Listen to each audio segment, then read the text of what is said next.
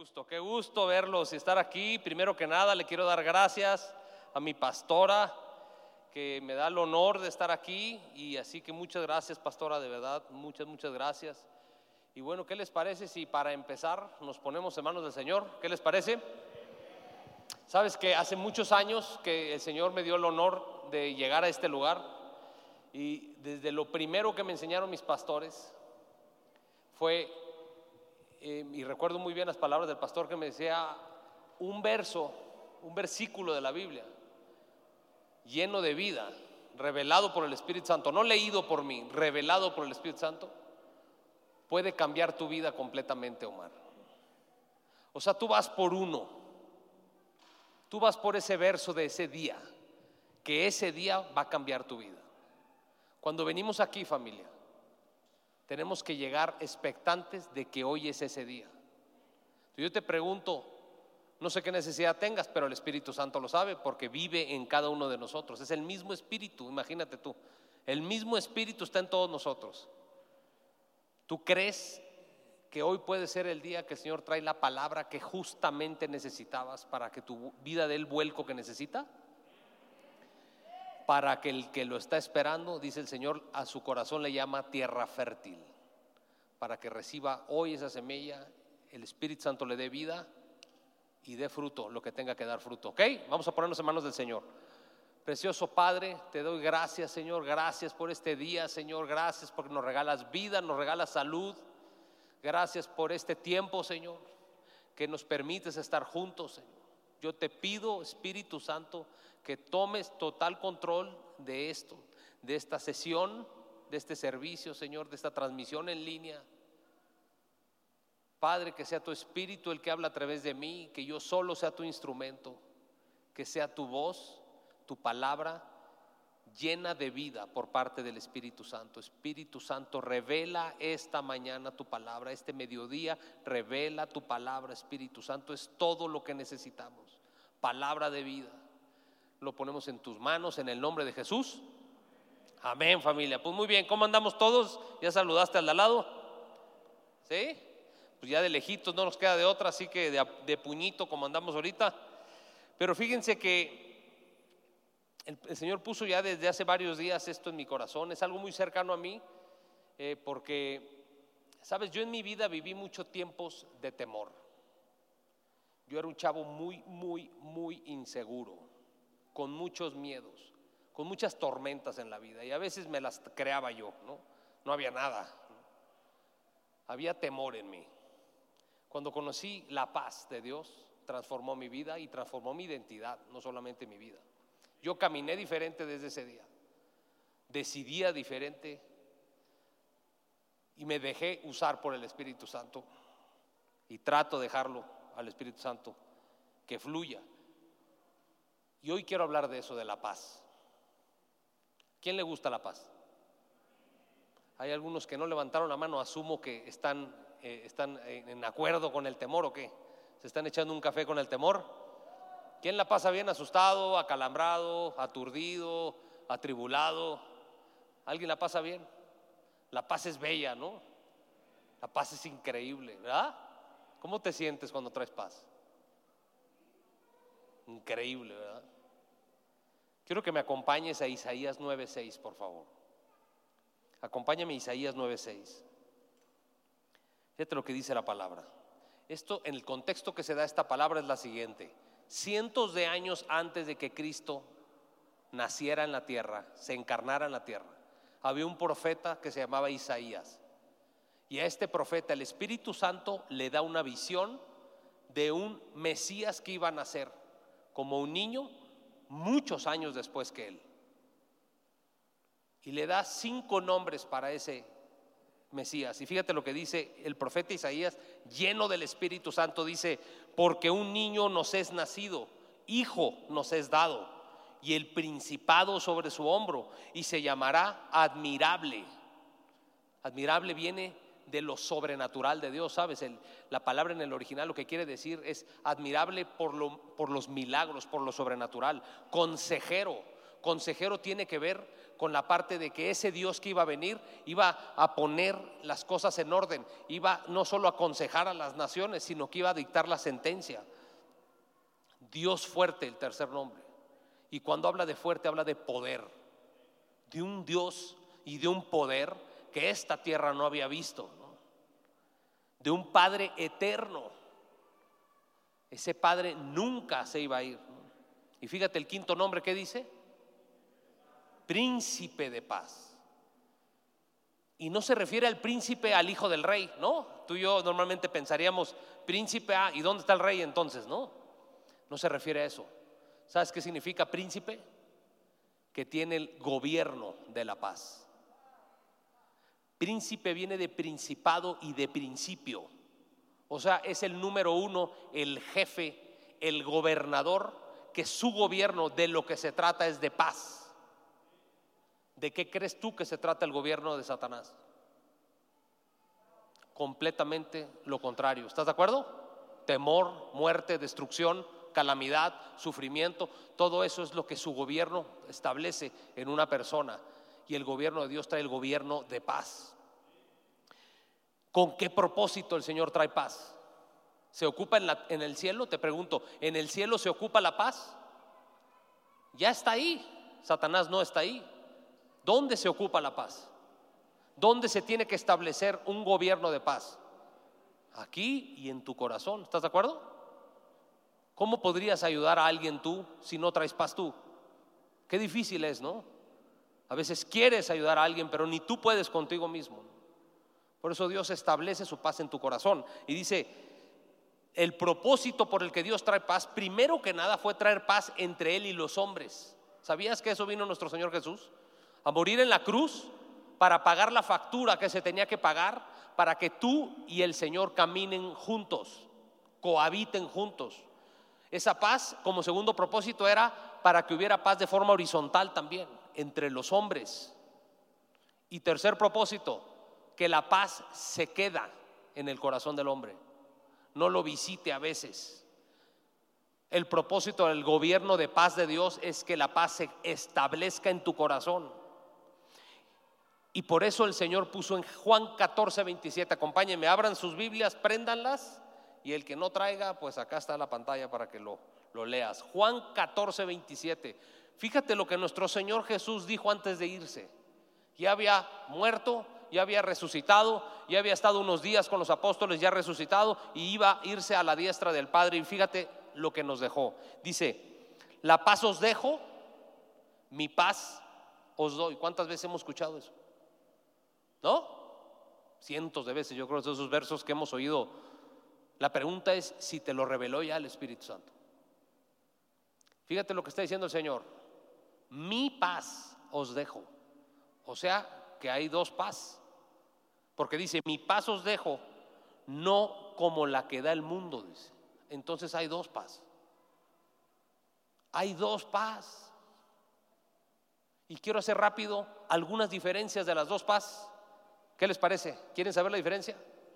Te vas a dar cuenta cuántas veces en nuestra vida hemos vivido en la paz del mundo y no en la paz de Dios.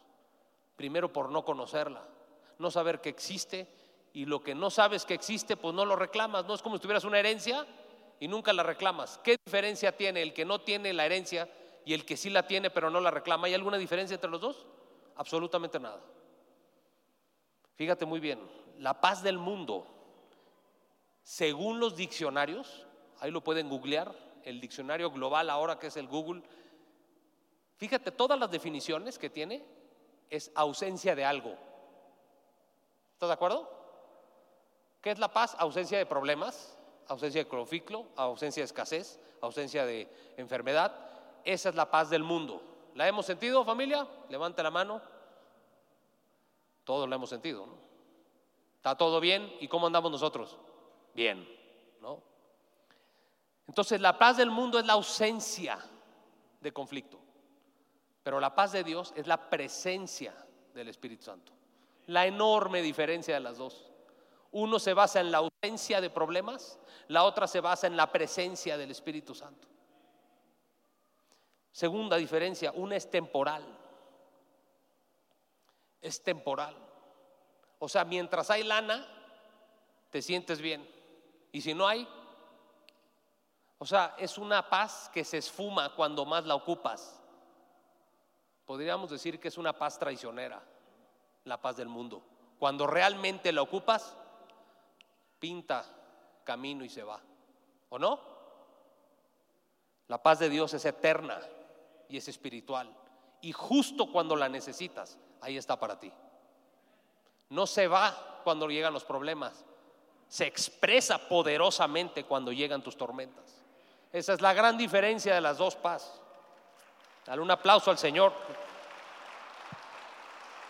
Fíjate muy bien. La paz del mundo depende de lo que pase afuera de ti, de lo externo. La paz de Dios depende de lo que dejes que pase dentro de ti.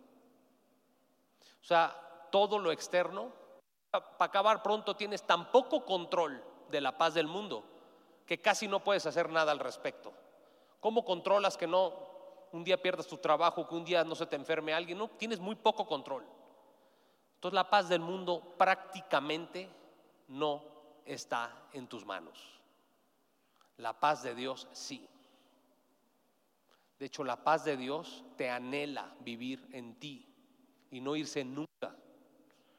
Por último, la paz del mundo es una simple emoción o sensación. Eso es lo que es. Es lo que nos acostumbramos. Cuando hablamos de paz, hasta decimos el verbo siento, ¿no? Me siento en paz. Porque es una sensación. La paz de Dios es Él. Es una persona, no es algo, es alguien.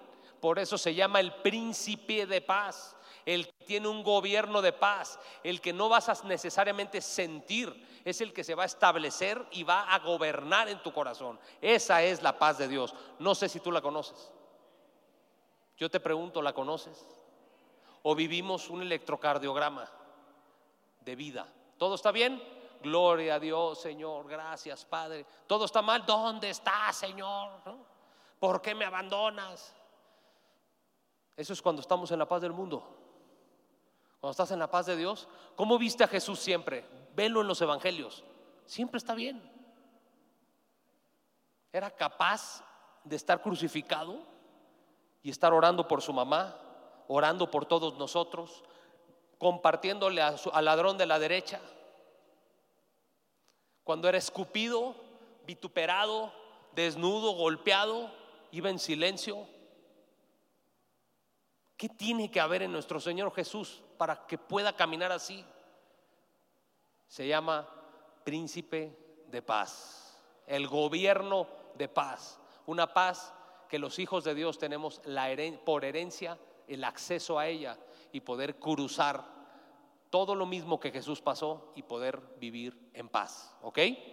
Entonces el objetivo de este día es aprender a vivir esa paz, accesar a esa paz.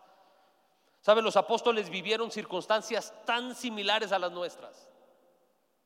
Es increíble lo similar que son la vida de los apóstoles con tu vida y con la mía. Cosas que hizo Pedro, que decimos a veces, ¿cómo hizo eso Pedro?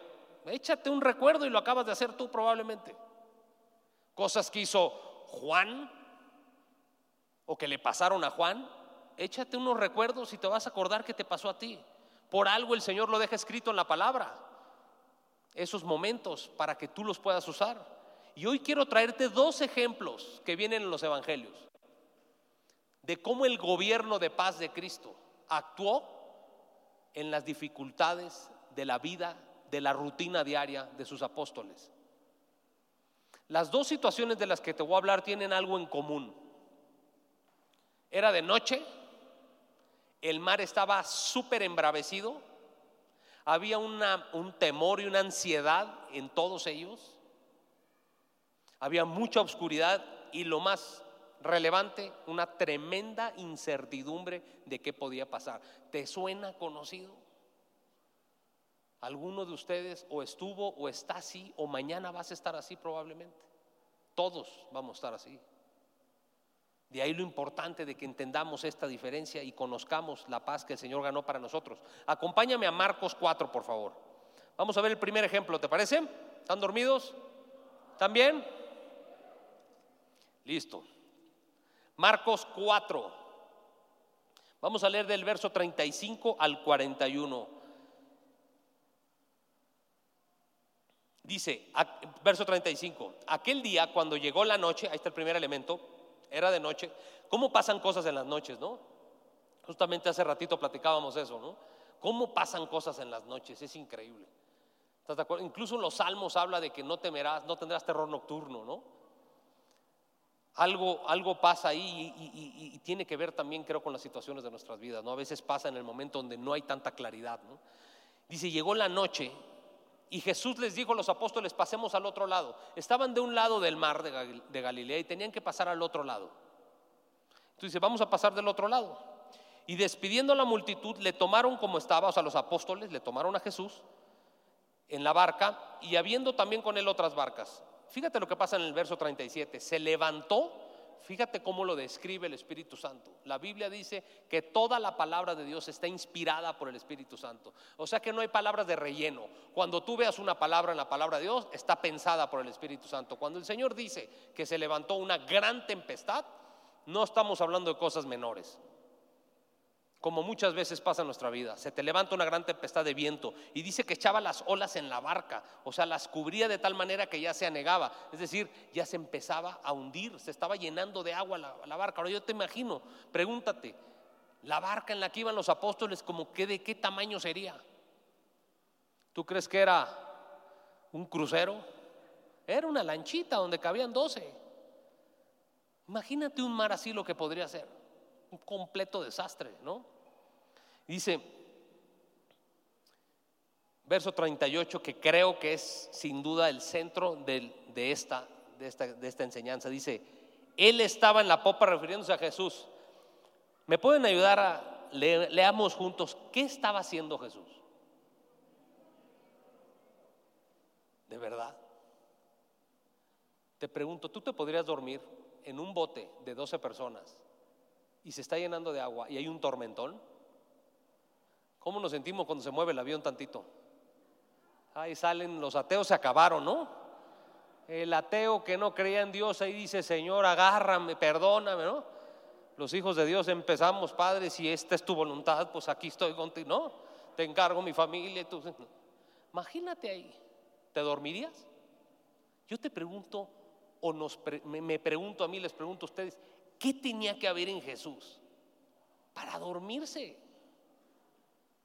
O sea, es que es increíble, Jesús era el Hijo de Dios y el Hijo del hombre, o sea, él era Dios y era hombre. Él tenía omnisciencia, él sabía que esa tormenta venía. Entonces no solamente le vino la tormenta, sino que sabiendo que viene la tormenta, tomó una decisión, dormirse.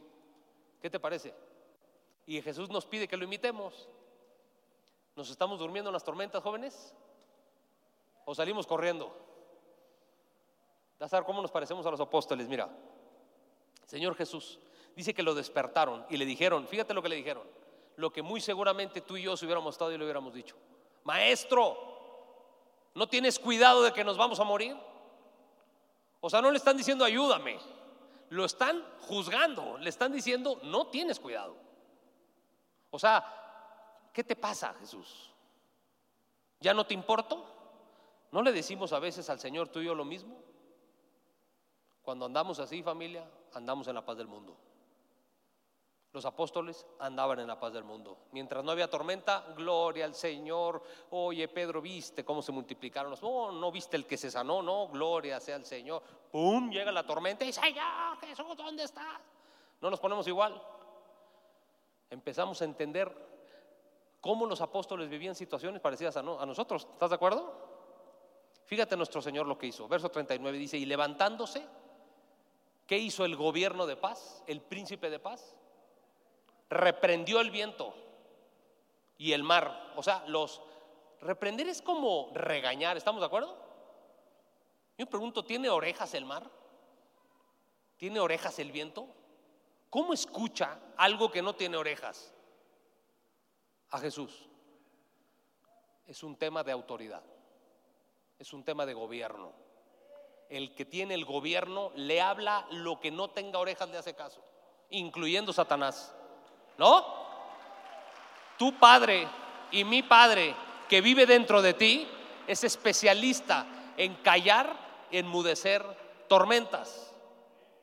Lo único que hizo, me lo imagino perfectamente, caminar despacito y decir, enmudécete. Y dice la palabra, ¿qué pasó después? ¿Y se hizo qué? Fíjate los adjetivos, gran tempestad, grande bonanza. Son los polos opuestos de los dos gobiernos. Grande bonanza. Y voltea el Señor y les dice, ¿por qué estás amedrentado? ¿Por qué estás lleno de miedo? ¿No tienes fe? Yo voy en tu barca. ¿Sabes qué es la barca? Tu vida. ¿Sabes qué es el mar? El mundo. ¿Alguien te prometió que no iba a haber tormentas en el mundo? La promesa fue, no te preocupes lo que pase en el mar. La promesa fue, yo voy en la barca, tú no tienes nada de qué preocuparte. Si no me conoces o no conoces quién es el que va en la barca, vivirás en la paz del mundo y no en la paz que el príncipe de paz te ofrece.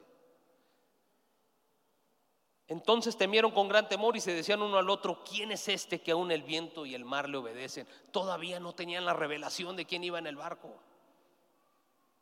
¿Quieres ver ¿Cómo fue esto? Esta es primicia de esta sesión, no lo pusimos en la primera. Víctor, ¿me ayudas a poner el video? Vamos a ver muy rápido cómo fue esta tormenta, familia.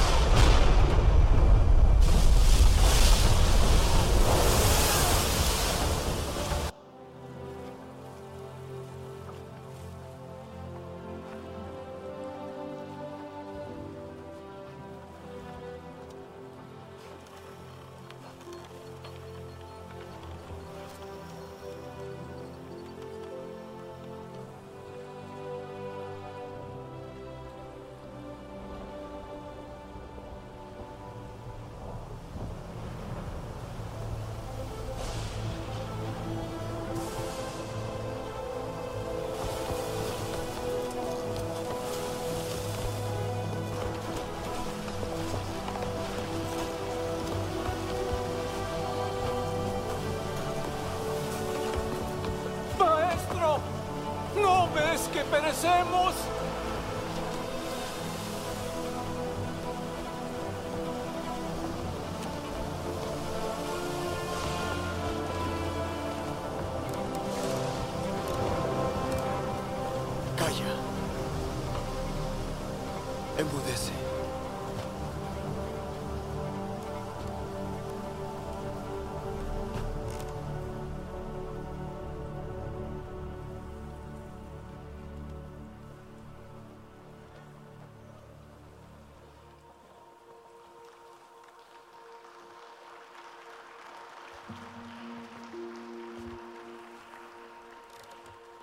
¿Por qué estáis asustados? ¿Cómo es que no tenéis fe?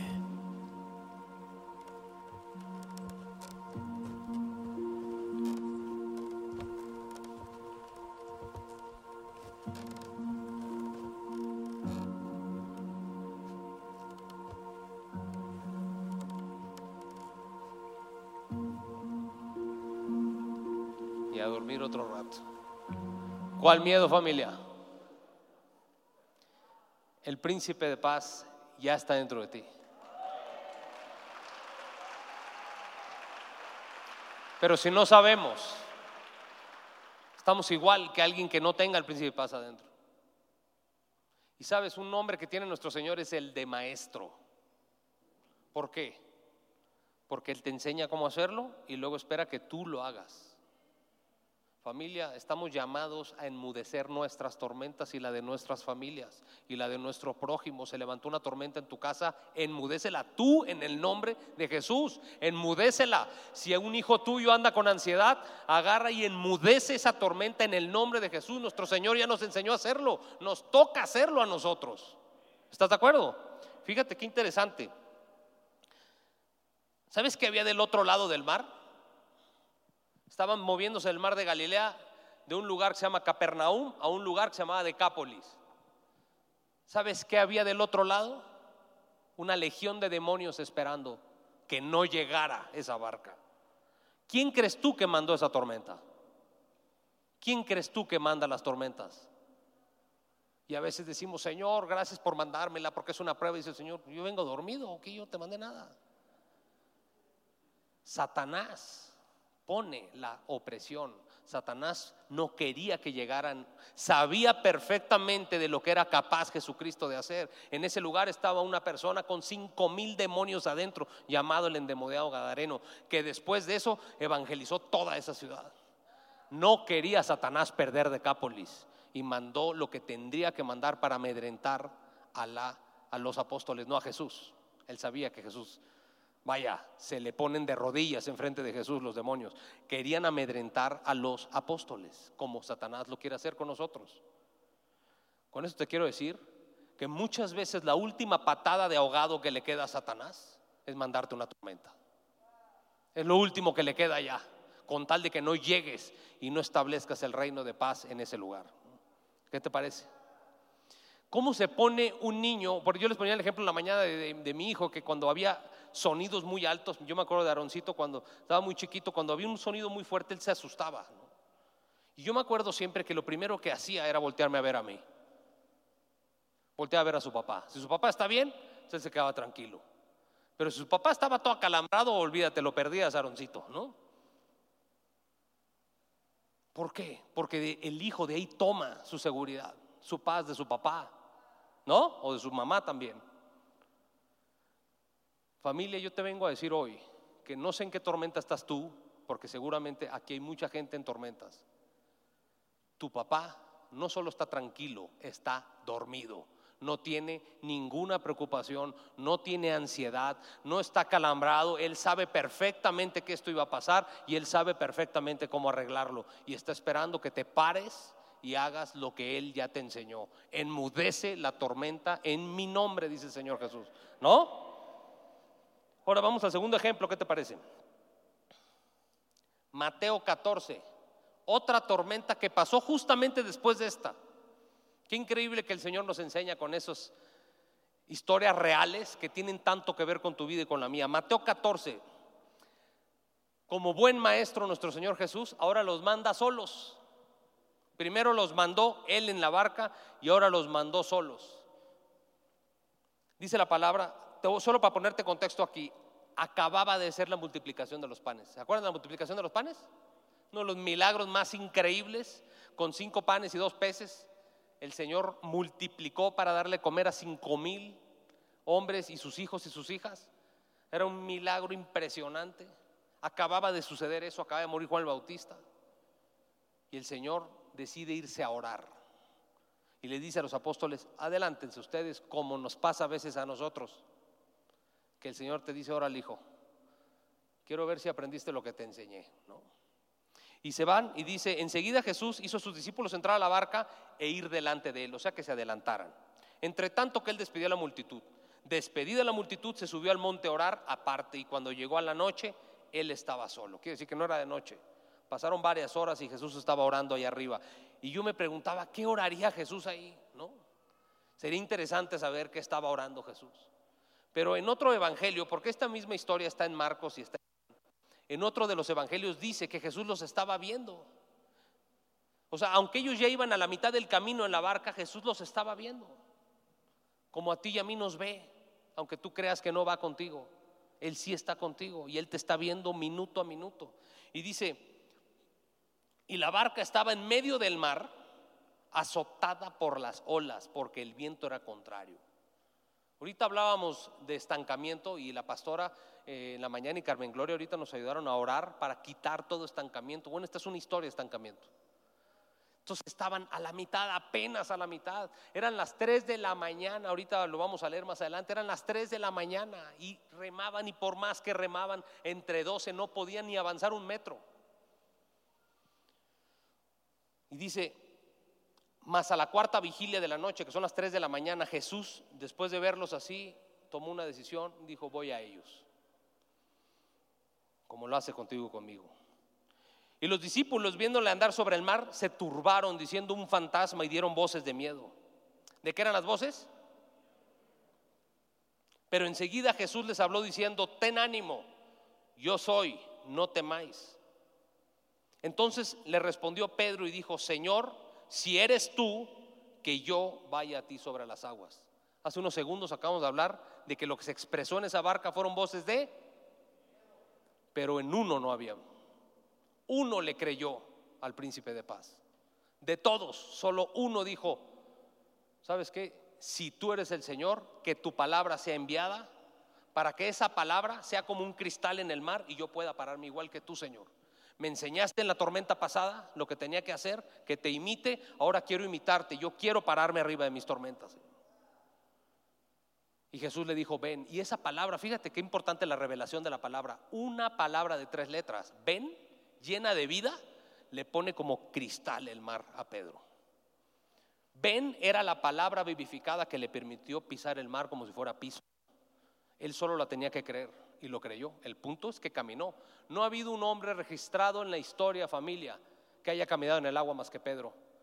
Y luego somos bien injustos con Pedro, ¿no? Decimos, ah, pero se cayó, ¿no? Sí, pero a ver, camínate tú 10 metros en el mar en una tormenta, ¿no? Solo Pedro lo ha hecho. Uno de doce. Uno de doce dejó entrar la paz de Dios en él y se paró en el agua y caminó en el agua. Y él viendo a Jesús decía, mira Señor, como nos, como nos dicen nuestros hijos chiquitos, mira papá, mira papá, mira papá, tu gobierno está en mí. Estoy caminando arriba de mi problema, estoy caminando. Y yo me imagino al Señor feliz, sonriendo. Y él sabía que Pedro iba a caer, pues él lo sabe todo. Pero yo creo que el corazón se le llenó de gusto al Señor al ver a su hijo que dio cinco pasos y que le enseñó a todos los demás lo mismo. Y creo también que gran parte por eso fue siempre el líder de la manada, ¿no? Pedro, el ejemplo siempre que ponía este hombre, ¿no? Entonces, dice que eh, en el verso 30 dice, pero al ver el fuerte viento tuvo miedo. Entonces aquí hizo un cambio de paz. Se salió de poner su fe en Cristo, en su promesa, en el cristal, y los ojos los cambió al viento. Y cuando vio el viento regresa la paz del mundo. ¿Cómo es la paz del mundo? Hace rato lo dijimos. Se esfuma cuando lo ocupas. El cristal se cayó y se fue para el suelo. Y se fue, perdón, para lo hondo. Pero el Señor en su misericordia, como lo hace con nosotros, lo tomó. Y en el verso 31 dice, al momento Jesús extendió su mano como lo hace con nosotros, asió de él y le dijo, hombre de poca fe, ¿por qué dudaste? Ya lo estabas logrando, hijo. Pero yo lo siento no tanto como un regaño, me explico. Yo lo siento que, mira un poquito más y te avientas de aquí hasta la orilla, ¿no? Pero bien, bien, bien hecho, hijo. Y fíjate lo que pasa en el verso 32. Y cuando ellos subieron a la barca, ¿qué pasó? Se calmó el viento. La gran bonanza, ¿te acuerdas? Coincidente, ¿no? Jesús es especialista en enmudecer tormentas y en caminar arriba de ellas. Eso se llama autoridad. Eso se llama gobierno. Camina en el mar, pues sí, es imposible. Ahora imagínate en la tormenta. Y tranquilo aparte. O sea, no veas a Jesús todo tranquilos, ahí, tranquilos, en paz el príncipe de paz. Ese es el gobierno de paz. Y eso me da a entender entonces por qué en Juan 16, 33 el Señor dijo lo que dijo. Quiero que lo leamos juntos. Este verso lo hemos escuchado tantas veces juntos. Fíjate, Juan 16, 33 dice, estas cosas he hablado para que en mí tengan paz. O sea que por consecuencia sin Él no. La paz que Él ofrece no está sin Él, está en Él. Dice, en el mundo, o sea, en el mar, tendrás aflicción, o sea, tendrás tormentas. O sea, el Señor te está prometiendo que vendrán tormentas, perdón. Pero ese no es el punto, dice el Señor. Nunca han sido el problema las tormentas, dice. El problema es que no vaya la barca yo. Ese sí es el problema. Por eso dice, en el mundo tendré esa aflicción, pero confía, yo ya vencí, yo ya pisé, yo ya enmudecí a tu tormenta. Confía, dice. Familia, para cerrar, el Señor me puso seis puntos muy claros, fáciles de hacer, para que tú y yo accesemos en nuestro día a día a esta paz. Y no quede así como en un concepto, ay, que, qué padre la historia del mar. No, no, ¿cómo llevo lo del mar a mi vida todos los días? Seis puntos. Si traes libreta, apúntatelos. Créeme, los vamos a necesitar. Si traes iPhone, ponle ahí notas y ponlas. No digo que puede haber muchas más, estas son las que el Señor me enseñó a mí para este día. Primero lo primero, para accesar al gobierno de paz, pues el gobierno de paz tendría que vivir dentro de ti. ¿Estás de acuerdo? Así que si tú me estás oyendo, sea en línea o estás aquí, y nunca le has entregado tu vida a Jesús, ese es el primer paso. El primer paso es que permitas que el gobierno de paz entre en tu barca, para que cuando vayas en el mar, Jesús te llene de esa paz y tú enmudezcas y tú camines sobre tus tormentas.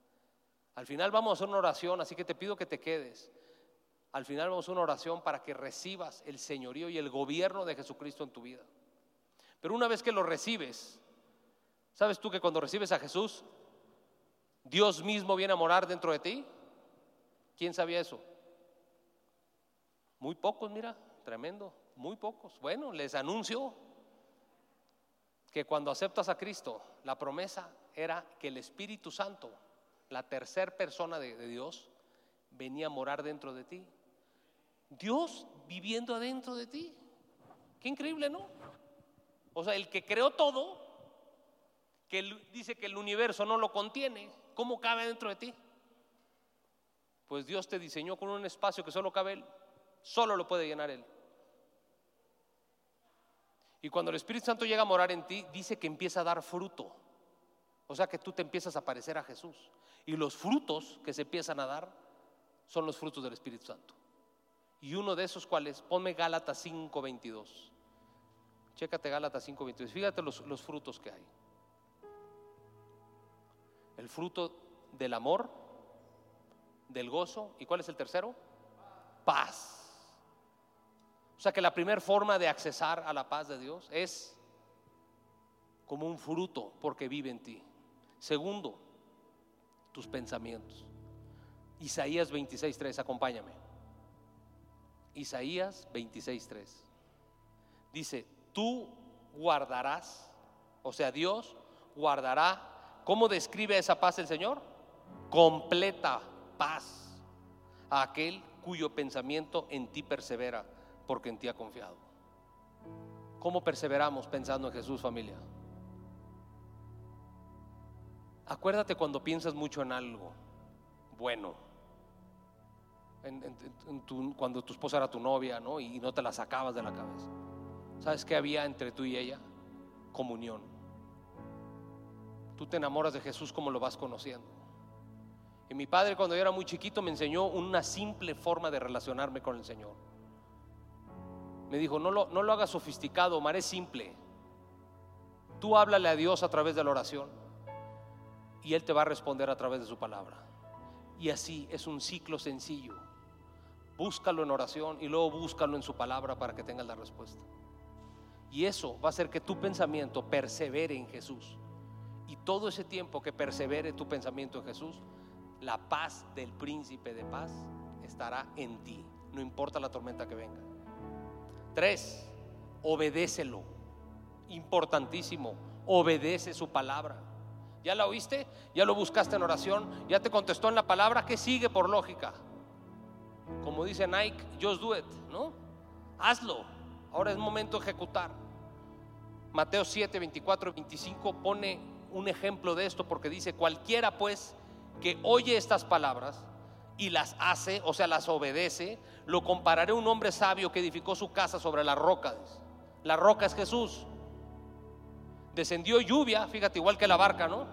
Descendió lluvia, vinieron ríos, soplaron vientos, golpearon contra aquella casa o contra aquella barca y no cayó porque tu vida estaba fundada en la roca.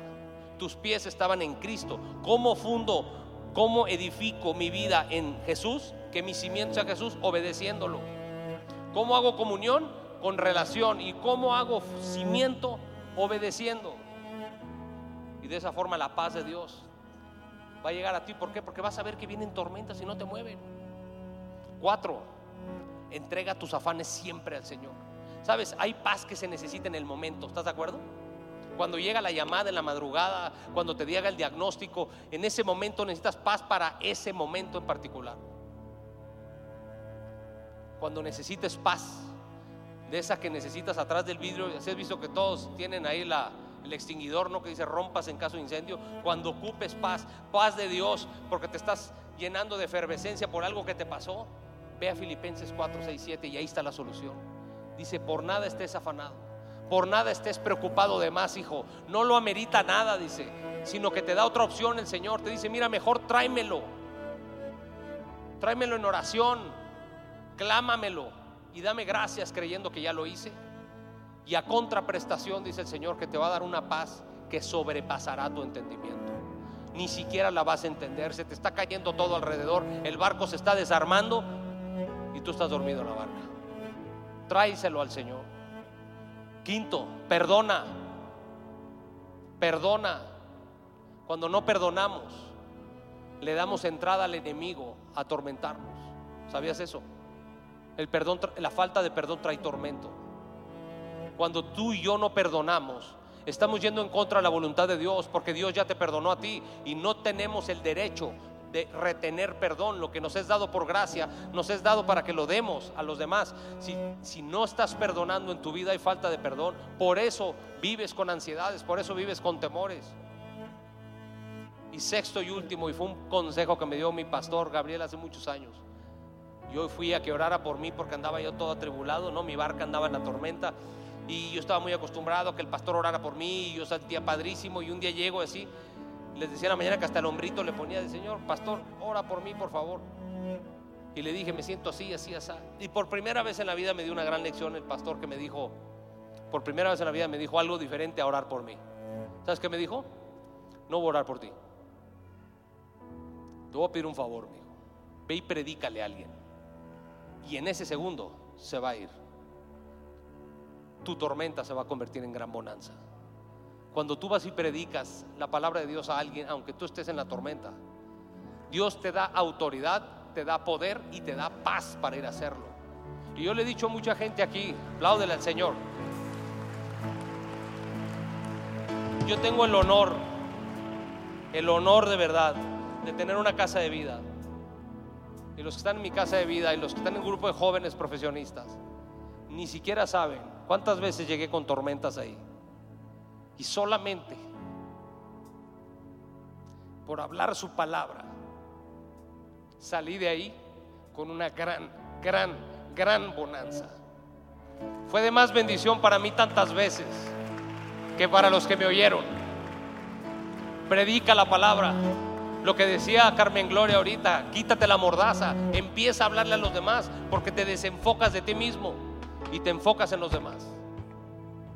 Familia, de esta forma vivirás y experimentarás en tu día a día, en una vida, en tu rutina diaria, la verdadera paz, la paz no corrompida, la que Dios siempre quiso que tuvieras. Y todas tus tormentas en algún punto se convertirán en gran bonanza para ti y para tu familia, familia. ¿Estás de acuerdo? ¿La quieres vivir? Quiero, quiero que hagamos dos oraciones. La primera, Vamos a orar la palabra de Dios juntos. Vamos a orar Filipenses 4:6. Y le vamos a traer ahorita al Señor tu, tu petición. Con oración, con clamor y con, y con acción de gracias. Y Él promete que ahorita tú vas a recibir, ahorita, una paz que sobrepase tu entendimiento. Y saldrás de aquí, como se llama el auditorio, transformación. Saldrás transformado de aquí, porque la paz de Dios no puede dejarte igual. La paz de Dios te hace cuestionarte por qué te sientes tan bien si todo está tan mal. Pero hay que venir a entregárselo al Señor. Eso fue uno de los puntos que hablamos ahorita. Y la segunda oración, vamos a hacer una oración por todos aquellos que nunca le han entregado su vida a Cristo, para que cambies tu vida y le entregues tu vida e invites a Jesús a tu barca. Van a poner un código QR aquí y eso lo platico ahorita al final. Vamos a hacer esta oración juntos. Pónganse de pie todos, por favor. Vamos a orar Filipenses 4:6. Y va a haber un momento de la oración donde yo me voy a callar. La vamos a hacer juntos. Yo me voy a callar para que en ese espacio le digas al Señor tu carga, lo que te trae preocupado. Díselo.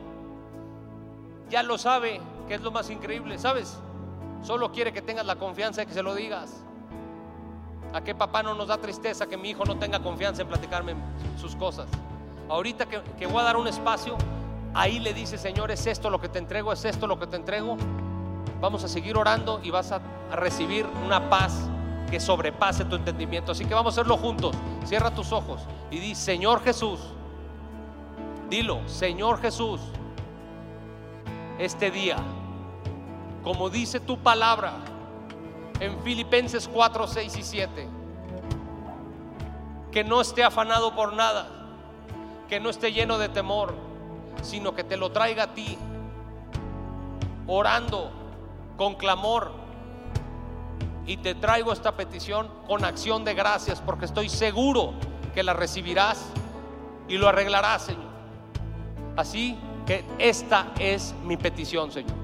Les dejo que la hagan cada quien.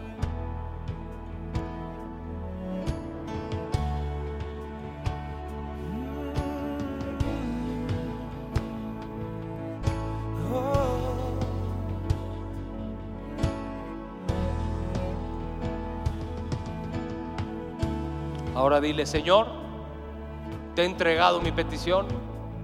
Ahora cumple tu palabra, Señor, que dice que mis pensamientos y mis emociones hoy la- las tiene Cristo en sus manos y me entregas una paz que sobrepasa mi entender. Gracias, Padre. Recibo la paz en este momento en fe en el nombre de Jesús. Amén. Respírala con todo y tu mascarilla, respira la paz. Respírala porque vas a salir diferente de como entraste, te lo aseguro. No tengo duda de eso, lo he vivido en mi vida. Sé de lo que te estoy diciendo.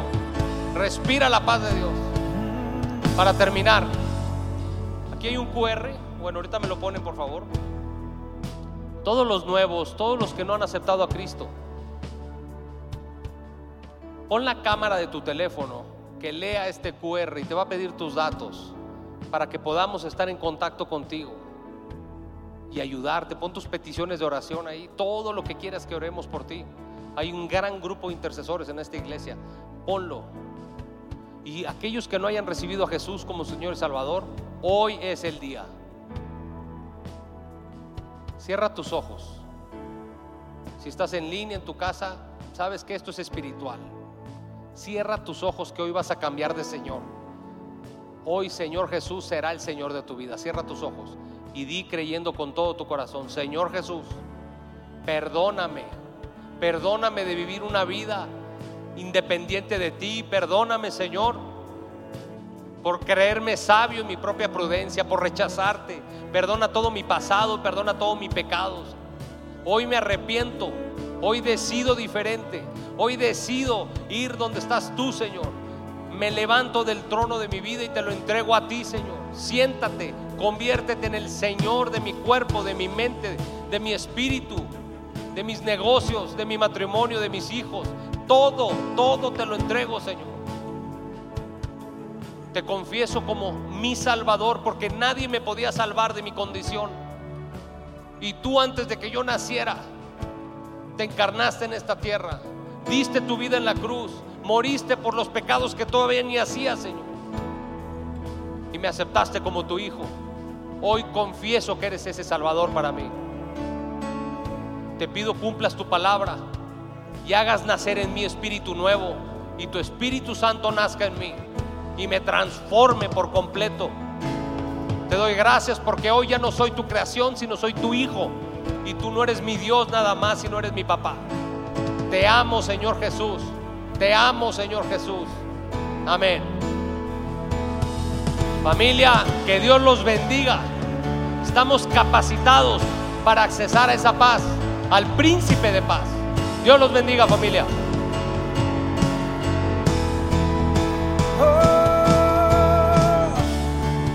admirable consejero.